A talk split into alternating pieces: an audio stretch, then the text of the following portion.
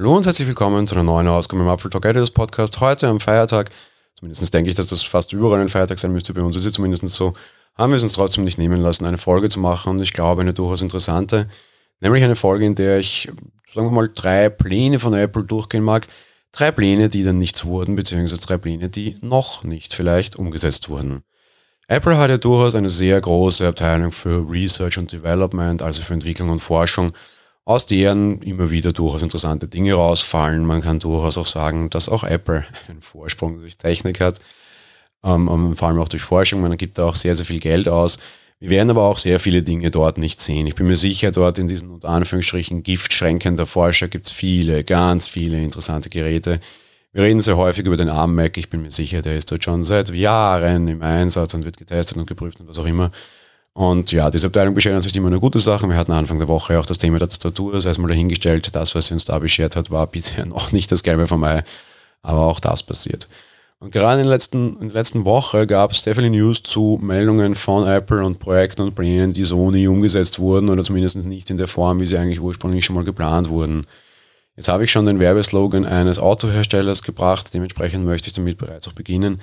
Apple werden ja sehr lange Pläne nachgesagt, ein Apple Car betreiben zu wollen, zu betreiben, zu entwickeln, wie auch immer das ausschauen soll, ob das echt ein Auto wird, das wir Kunden kaufen können, ob das ein Auto wird, das nur in Carsharing geht, ob das ein Auto wird, das nur innerhalb von Apple-Geländen funktionieren wird, sei es mal drum, aber jedenfalls Apple hat Ambitionen in Richtung Auto, sagt man zumindestens.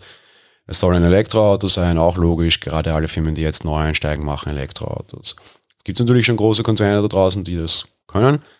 Und angeblich, und das ist einer der ersten, der ersten großen News für mich zumindest gewesen, ein Journalist und ein, also ein Analyst, nämlich Craig Ryan von Roth Capital Partners, hat einen interessanten Zusammenhang aufgedeckt und will da mehrere verschiedene Quellen haben.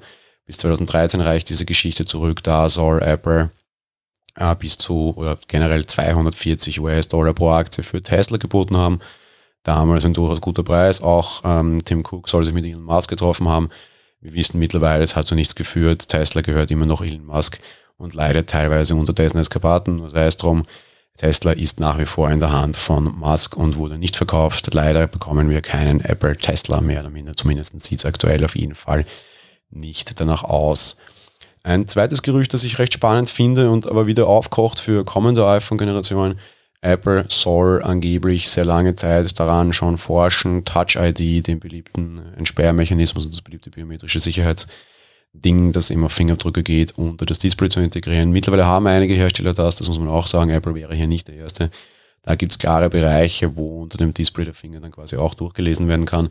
Apple soll an dem lange geforscht haben, soll auch noch immer daran forschen. Es gibt mittlerweile die ersten Gerüchte darüber, dass der Sensor vielleicht dieses Jahr tatsächlich in iPhones Einzug finden soll und dann noch irgendwie der ganze oder ziemlich das ganze Display den Fingerabdruck erkennen soll. Sind wir mal gespannt, ob es tatsächlich kommt. Ich denke, mit Face ID hat man da eine nette und interessante Alternative gefunden. Eine, die der Konkurrenz wieder meilenweit voraus ist, auch wenn die das auch können, aber qualitativ eindeutig nicht auf diesem Niveau. Mal sehen, ob sich Apple dann doch noch da entscheidet, dann da quasi der zweite zu sein, weil eben andere Hersteller können das schon. Die dritte interessante Geschichte, die es meiner Meinung nach gibt, eine Idee zu einer Apple Card soll schon sehr lange geben. Das hat jetzt auch ein langjähriger Berater von Apple ähm, bekannt gegeben. Ken Siegel heißt der Mann. Der war auch zum Beispiel für die Think Different Werbekampagne verantwortlich. Und das soll Steve Jobs bereits vor langer, langer Zeit, immer allein dadurch, dass er noch Steve Jobs vermerken wird, das vorgeschlagen haben, eine Kreditkarte im Branding mit Mastercard rauszubringen. Diese sollte schwarz sein mit einem weißen Apple-Logo auf der unteren linken oder rechten Seite, aber jedenfalls auf der Vorderseite sollte das Mastercard-Logo dann drauf sein. Verhandlungen gab es auch schon, angeblich in die Richtung. Es gab durchaus schon auch ähm, Ideen dahinter. Die Kunden sollten kein Cashback bekommen, sondern sogenannte Points.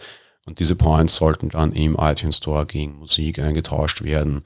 Es gab auch schon einige Werbeslogans. Ich muss gestehen, die finde ich ein bisschen cheesy auf der anderen Seite. Vielleicht sogar besser, als das was Apple heutzutage macht.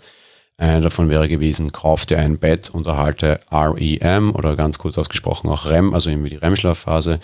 Kauf dir Luftballons und erhalte einen Zeppelin, also an Led Zeppelin angelehnt. Oder kauf dir einen Lippenstift und erhalte Kiss. Tja, nette Idee. Wurde, wie wir wissen, nichts, aber jetzt 2019 bekommen wir die Apple Card, auch wenn es dort Cashback gibt. Eine gewisse Pro-Variante hatte man auch geplant, eine Pro-Card für 99 US-Dollar.